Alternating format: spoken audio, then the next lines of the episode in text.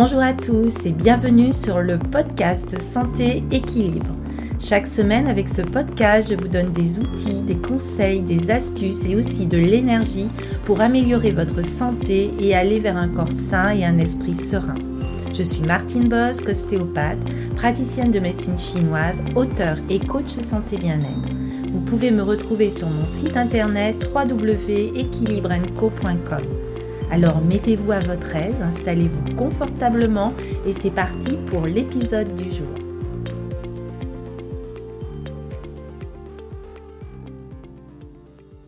Bonjour, euh, ravi de vous retrouver pour cet euh, nouvel épisode de podcast. Euh, je voulais aujourd'hui évoquer avec vous le système énergétique et plus particulièrement comment fonctionnent les chakras, mais aussi les méridiens ou les nadis et quoi correspond notre enveloppe qui entoure ce corps physique et que l'on appelle l'aura. Alors déjà pour introduire le système énergétique, on sait que l'homme est dépositaire d'un savoir universel et qu'il reçoit des connaissances bien avant qu'il puisse en faire la preuve par des procédés scientifiques.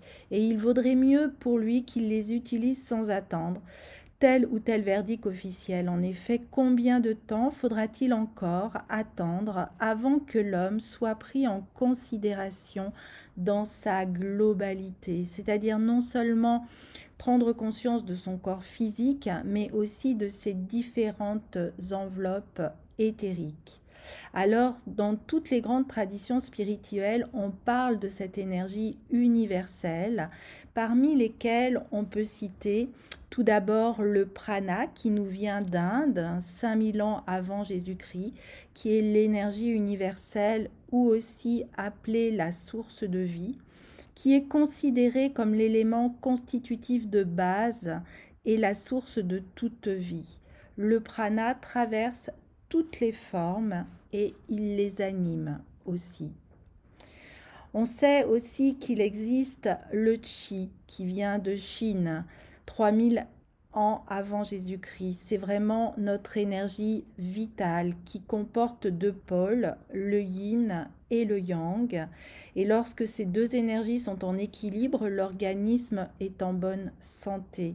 Les Chinois disent que la maladie témoigne toujours d'un déséquilibre.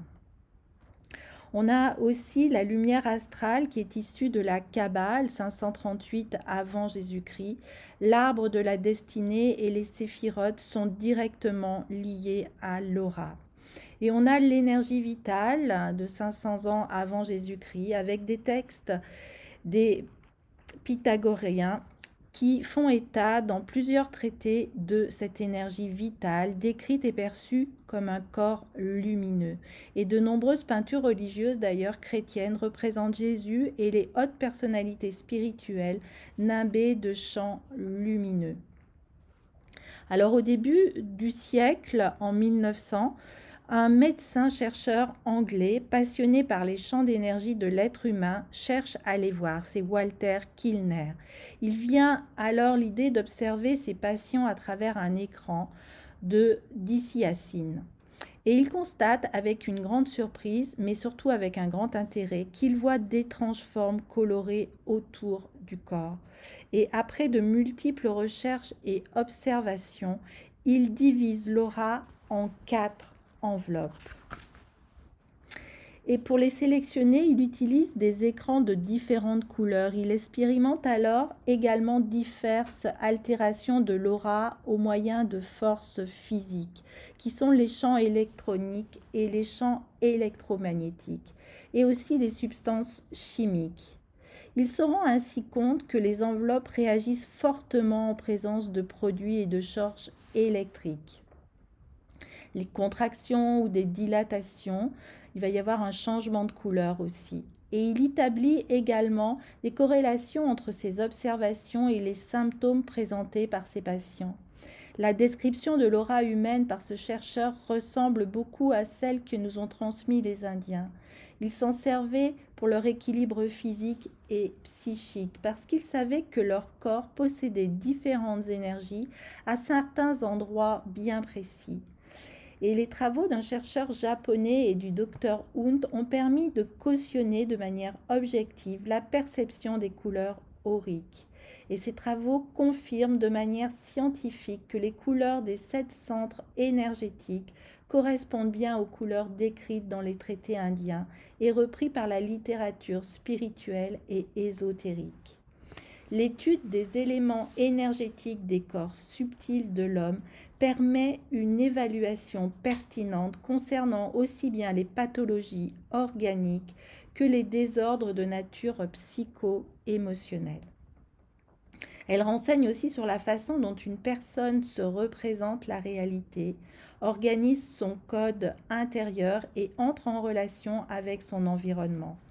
Les dernières découvertes ont beaucoup évolué pour détecter nos énergies et des scientifiques japonais, russes, allemands et bien d'autres aussi nous permettent, grâce à leurs recherches, d'analyser notre potentiel énergétique par l'intermédiaire d'appareils très sophistiqués. Ainsi, on peut dire que notre corps et notre esprit captent des énergies qui circulent autour de nous. Et elles sont générées par trois systèmes énergétiques qui sont les chakras, les méridiens ou les nadis et aussi l'aura. Alors, tout d'abord, les chakras. Qui sont-ils? Ce sont des tourbillons d'énergie ayant une forme ovoïdale. Les chakras principaux sont en de sept et le corps ressemble ainsi à une grosse éponge avec des orifices de différentes dimensions, se gonflant et se dégonflant rythmiquement afin de véhiculer les énergies. D'après la plupart des écoles tantriques, six chakras jalonnent le canal central et un septième les réunit qui est le chakra du sommet ou le chakra coronal. Il existe un courant vertical au niveau de la colonne vertébrale qui est tantôt ascendant, tantôt descendant. Et c'est au niveau de ce courant que prennent naissance les chakras. Ils appartiennent au corps éthérique et les rayons qu'ils émettent du corps physique sont d'environ 10 cm pour un diamètre à peu près égal. Chaque chakra est de l'énergie vibrant à une certaine fréquence, dans une séquence logique et ordonnée de sept vibrations.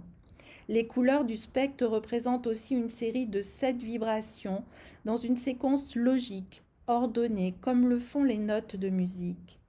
Quand nous montons l'échelle énergétique des chakras, les éléments deviennent de plus en plus subtils, se déplaçant à travers les cinq éléments physiques de la Terre, de l'eau, du feu, de l'air et de l'éther vers les éléments spirituels.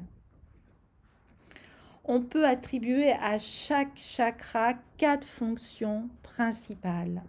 Tout d'abord, vitaliser les enveloppes énergétiques, aussi alimenter la fonction physiologique correspondante, ainsi qu'alimenter la fonction psychologique correspondante, et enfin permettent de transmettre les énergies entre les enveloppes.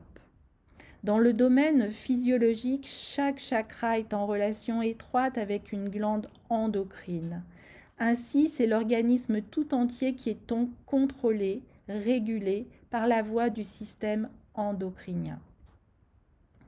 Dans le domaine psychologique aussi, chaque chakra se développe pendant une période spécifique de la vie et ces deux domaines sont intimement liés. Le deuxième système énergétique, ce sont les méridiens ou les nadis. Ce sont des récepteurs où l'énergie circule. Les nadis, ce sont des réceptacles tuyaux d'énergie qui véhiculent le prana, qui est l'énergie vitale et absolue. Et les Chinois et les Japonais utilisent un système similaire de canaux énergétiques qu'ils appellent eux les méridiens et qui forment la base de l'acupuncture.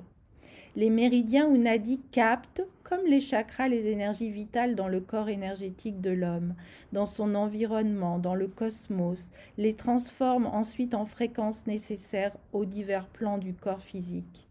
Les méridiens constituent le réseau électromagnétique de circulation de l'énergie. Et comme le sang, l'énergie parcourt sans cesse le corps.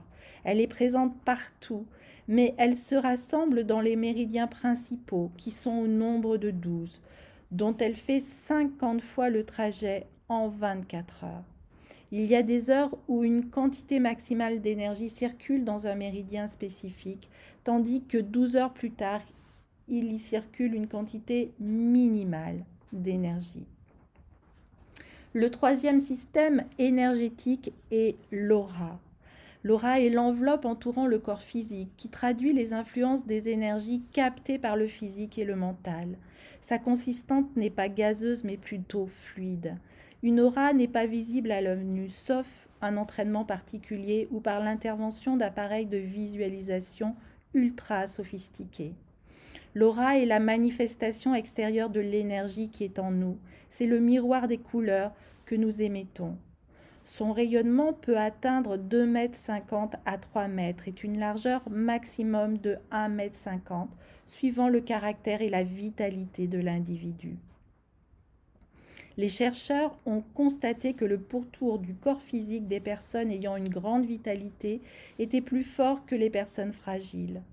Sa composition varie avec chaque individu et la texture ainsi que la couleur et la taille de l'aura semblent révéler la nature profonde d'une personne. Elle va nous renseigner sur son caractère alors que la forme et la couleur expriment sa santé, mais aussi son état émotionnel. Les quatre corps subtils de l'aura ont chacun une vibration différente qui correspond à un certain chakra. Ils sont des points très importants car ils sont la base de notre équilibre physique, mais aussi psychique. Leurs vibrations énergétiques sont perturbées lorsque nous avons des problèmes. C'est à ce moment-là que les pierres jouent aussi un rôle important pour rectifier les déséquilibres et redonner certaines énergies. Je vous en parlerai, je pense, dans un prochain épisode. Alors les quatre corps subtils de cette aura sont tout d'abord le corps éthérique, qui est le plus proche du corps physique, avec la vibration d'énergie la plus basse. Il est protecteur contre les maladies. Et le point central pour accéder aux autres corps, il est lié au premier chakra, axé par le premier chakra. Ensuite, il y a le corps astral qui lui entoure le corps éthérique, la vibration un peu plus élevée qui est liée aux émotions et à la personnalité, relié lui au deuxième et au troisième chakra. Ensuite, nous avons le corps mental qui entoure le corps éthérique et le corps astral, fréquence d'énergie vibratoire élevée qui est reliée à la pensée, mais aussi à l'imagination, au savoir inné, aux acquis. Lui est relié au sixième chakra. Et Enfin, le corps causal qui entoure les autres corps avec une fréquence d'énergie vibratoire la plus élevée, qui est relié aux autres pensées, au spirituel, au sens et à la subtilité, et qui est axé par le septième chakra. Alors vous voyez avec euh, euh, ces chakras qu'ils doivent être impérativement équilibré. Un centre énergétique trop éveillé ou aussi hyperactif sera négatif pour le physique, mais aussi pour le mental. Et si un chakra est en faiblesse, l'énergie n'est pas suffisante pour le fonctionnement correct. Et il va y avoir des répercussions qui sont ressenties. Donc il est important qu'un juste équilibre soit trouvé. Voilà pour euh, cette évocation du système énergétique. J'ai un petit souvenir pour un ami qui avait écrit ces mots-là, qui est Ange Jacques Sénou, qui nous a quittés malheureusement. Et je vous dis à très très bientôt pour euh, retrouver ces épisodes et aller peut-être un peu plus loin dans cette énergie qui est en nous. Voilà, portez-vous bien, à très très bientôt. Au revoir.